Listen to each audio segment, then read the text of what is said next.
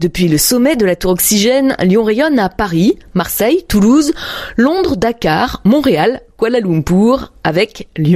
La fréquentation touristique sur juillet et août a été bonne dans la région, mais les situations sont contrastées. C'est ce qui ressort du baromètre conjoncturel mesurant l'activité estivale. Ce baromètre est établi à partir de trois enquêtes menées en ligne auprès de plus de 5400 professionnels du secteur en région. La montagne affiche une croissance, mais dans les villes, c'est plutôt un tassement qui est constaté. L'Ain, la Haute-Loire, le Puy-de-Dôme et la Haute-Savoie ont été les départements les plus dynamiques cet été. La clientèle étrangère reste stable, 20% de la fréquentation totale. La Belgique, les Pays-Bas et l'Allemagne constituent le podium des pays dont les touristes ont été les plus présents en Auvergne-Rhône-Alpes. Globalement, les nuitées ont progressé en Auvergne-Rhône-Alpes de 1,9%.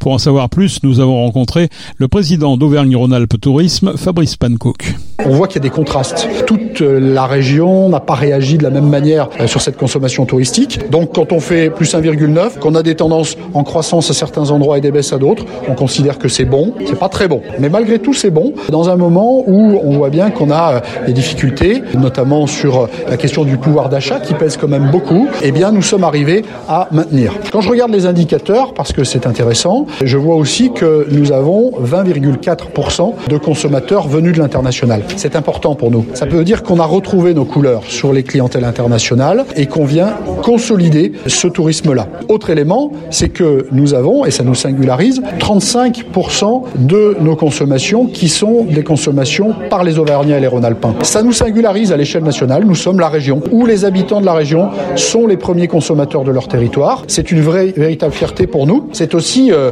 le constat que notre région, qui est faite d'une grande diversité, permet à ceux qui l'habitent, à quelques heures seulement de leur domicile, de trouver un autre contexte qui est propice à l'évasion, qui est propice aux activités, euh, qui est propice au tourisme tout simplement. Qui gagne, qui perd J'ai l'impression que la montagne gagne et que les villes perdent, c'est ça? En gros, les villes, euh, on trouve plutôt un affaissement, et c'est marqué euh, sur le Rhône. Euh, la montagne et la campagne connaît une croissance. Et si d'ailleurs nous devions regarder quels sont les départements qui ont connu la plus forte dynamique, je vous citerai le, le tiercé euh, 1, Haute-Loire et Haute-Savoie. À l'heure où la montagne, parfois l'hiver, a des difficultés, le, le fait que ça se rééquilibre avec l'été, c'est une bonne chose? C'est globalement une une tendance qu'on trouve.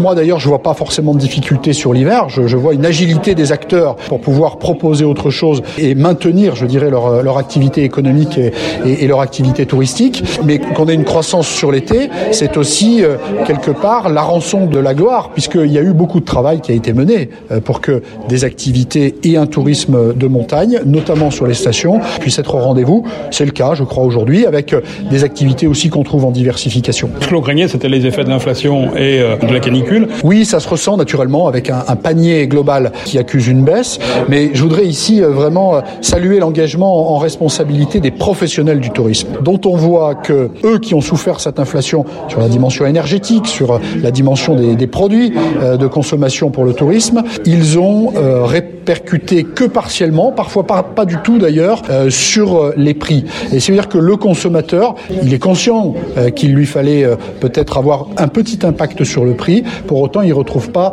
un impact d'ampleur, ce qui aurait pu être un, un, un défaut de consommation. Dans ce cas-là, les professionnels ont joué le jeu pour partager et prendre une part euh, sur, leur dos. Alors il faut, ceci étant dit, que nous soyons en vigilance, parce que ça, ça n'est pas possible indéfiniment. Il y a des alertes qui sont données, je pense euh, à l'hôtellerie sur les questions énergétiques notamment, et euh, il y a eu de nombreuses réactions qui ont été conduites.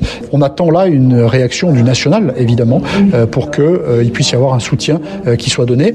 C'est très important avant la prochaine saison d'hiver, puisqu'on sait que les consommations énergétiques sont plus importantes sur euh, la saison touristique euh, hivernale. Et puis cette question de pénurie de main-d'œuvre, est-ce que ça se fait sentir aujourd'hui sur l'hôtellerie? Est-ce que l'hôtellerie souffre vraiment de cette pénurie? La pénurie de main-d'œuvre, ça reste une véritable difficulté. Alors, c'est peu mieux, je dirais, que l'été 2022, mais ça reste une véritable difficulté. Globalement, l'emploi euh, et le recrutement, euh, le recrutement des saisonniers euh, en particulier. On a un certain nombre de, de travaux hein, qui sont engagés sur ce sujet-là pour aller, je dirais, renforcer l'attractivité des métiers du tourisme, pour aller capter les saisonniers sur nos, nos métiers ici du tourisme. C'est un travail en profondeur, c'est un travail de long terme, c'est un travail qui impose aussi que les acteurs du tourisme sachent vendre leur métier. Les acteurs du tourisme dans notre région, ils ont su très bien vendre leur destination, ils ont su très bien vendre leur activité. Il faut que de la même manière, ils arrivent aujourd'hui à vendre les métiers pour aller chercher les travailleurs euh, de leurs activités. Le Tour de France, c'est des belles images à la télévision, mais c'est aussi des retombées sur le plan touristique. On a pu le vérifier cet été finalement. Le Tour de France, on confirme ce que l'on savait. Le Tour de France, c'est un marqueur important pour valoriser les territoires et pour drainer des publics qui sont des consommateurs. Trois quarts des, des, des professionnels euh, nous disent qu'ils ont ressenti cet impact des dix étapes qui se sont tenues ici sur notre territoire d'Auvergne-Rhône-Alpes. C'est une année du Tour de France euh, sur notre territoire. C'est sensible sur les consommations. Ça l'est d'ailleurs avant l'étape, ça l'est pendant l'étape, ça l'est après l'étape. Ça l'est avant parce qu'il y a de la reconnaissance, parce qu'on a envie de passer là où euh, euh les euh, professionnels du cyclo iront ensuite. C'est pendant parce que on draine évidemment un public euh, énorme, des dizaines de milliers de personnes à chaque fois. Et ça l'est après parce que on a des dizaines de millions de téléspectateurs qui voient notre région, qui voient nos territoires, qui voient nos paysages, qui euh, entendent aussi ce qu'on peut dire euh, de la valorisation de l'histoire de, nos territoires. Tout ça, c'est un vecteur de promotion touristique qui euh, fonctionne durablement et qu'on va évidemment aussi mettre de notre côté de l'agence Auvergne-Rhône-Alpes Tourisme. Pour vous, il n'y a pas de question, il n'y a pas de sujet autour du surtourisme. Le tourisme et l'environnement, ça, ça, ça, peut se, se, vivre facilement Oui, je considère, euh, que ça peut se, concilier.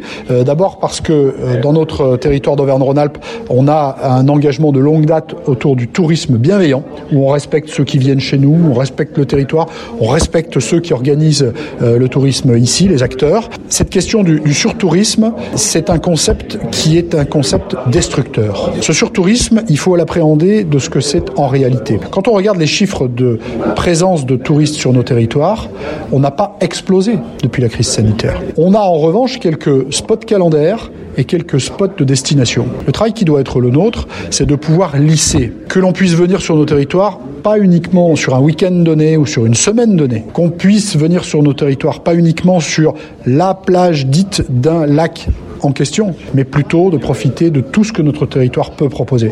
Avec euh, notre euh, web application euh, Partir ici, on contribue à cette dimension-là. On donne une offre on donne une possibilité plutôt que d'envoyer tout le monde sur un seul et même endroit. Mais de grâce, ne parlons pas de surtourisme. Parler de surtourisme, c'est envoyer un message qui voudrait qu'on ne vienne plus chez nous. C'est pas du tout ça. Moi, ce que je dis ici, c'est qu'on tire les traits d'une consommation responsable, d'une organisation d'un tourisme dans de bonnes conditions sur nos territoires, avec des acteurs qui sont engagés en direction euh, du développement durable et avec des consommateurs à qui on propose toute une palette d'activités et pas simplement une polarité dans un calendrier et sur un site unique. Pour conclure, euh, on peut dire aujourd'hui que le, le, tourisme se réinvente plus que jamais. Je vous ai entendu parler tout à l'heure de tourisme des savoir-faire. Alors ça, ça concerne plutôt le tourisme d'affaires. Qu'est-ce que c'est le tourisme des savoir-faire justement? Alors le tourisme, il se réinvente à tout instant parce qu'en réalité, il y a une agilité du consommateur et c'est lui le patron au final. Qu'est-ce que veut le consommateur?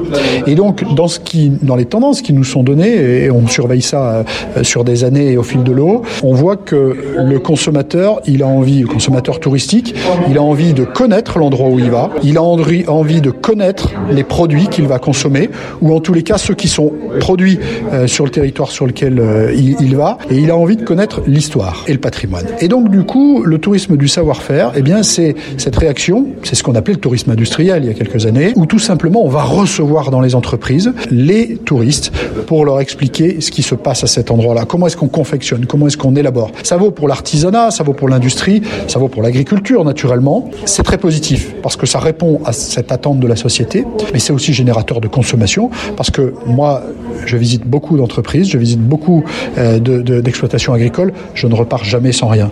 Et donc c'est aussi euh, un booster pour la consommation. Fabrice Pancook, président d'Auvergne-Rhône-Alpes Tourisme. Si les villes n'ont pas connu le succès escompté cet été, elles ont une chance de se rattraper cet automne. La Coupe du Monde de rugby arrive et pourrait booster l'arrière-saison à Lyon et à Saint-Etienne notamment, puisque ces deux villes accueillent des matchs. 62% des professionnels prévoient aussi une saison hivernale positive, d'autant que le tourisme d'affaires a repris des couleurs en 2023, en retour à la normale sur un secteur qui avait beaucoup souffert du Covid ces deux dernières années.